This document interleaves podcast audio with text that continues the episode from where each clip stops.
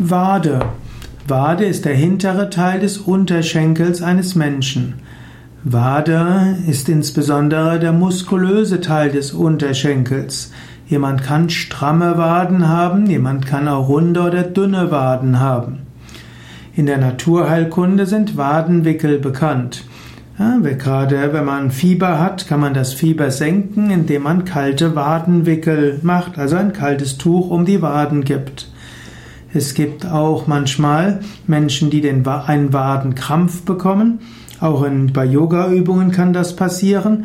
Dann reicht es aus, den Fuß zu, den, zu ziehen und so die Wade zu dehnen. Dann löst sich der Wadenkrampf wieder auf.